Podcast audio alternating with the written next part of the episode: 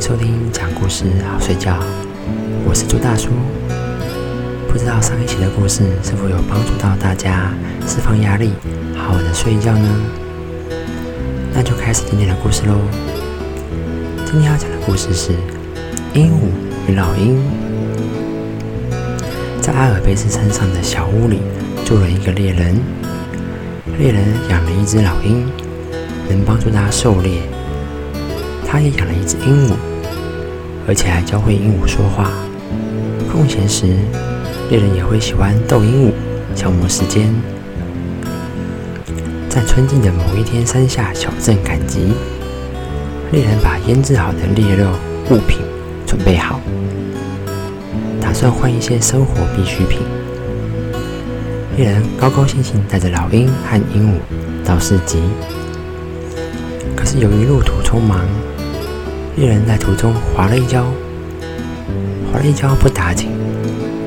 原本停在他肩上的老鹰，由于受到惊吓，急忙飞起，利爪不小心把猎人抓成大花脸。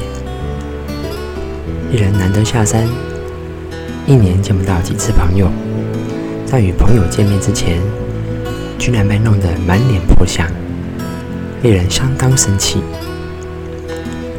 猎人不由得和鹦鹉说悄悄话，数落老鹰的不是。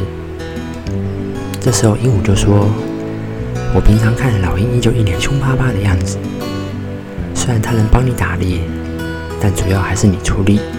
我看啊，倒不如养几只鸡。鸡呢，不但温驯，你打猎时鸡还能生蛋，一举两得呢。”猎人听了，心里受到鼓动。在市集就用老鹰换了五只鸡。回到山上，猎人照鹦鹉的方式打猎、养鸡。然而，阿尔卑斯山实在是太大了，没有老鹰的帮忙，猎人无法掌握猎物的行踪，导致整个夏季、秋季都没有什么收获。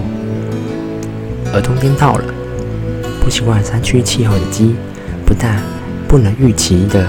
繁殖，反而在严冬中一只只的倒下。猎人自己要过冬就已经很难了，没办法管到鹦鹉，结果鹦鹉最后也撑不过寒冬。这个故事在说，故事中的鹦鹉，它或许无意会去说老鹰的坏话，但鹦鹉的思考毕竟是鹦鹉自身为出发点。心态毕竟是鹦鹉的观点，能力跟经验也都是鹦鹉。无论如何，它就是一只鹦鹉，永远不是以老鹰的角度去看待的。所以，当询问老鹰的意见时，应该询问另外一只老鹰，而不是对一只鹦鹉。或许鹦鹉是令人信任的人，但他得到的不过是鹦鹉的想法。今天的故事就讲到这边，我是朱大叔，我们下期再见，大家拜拜。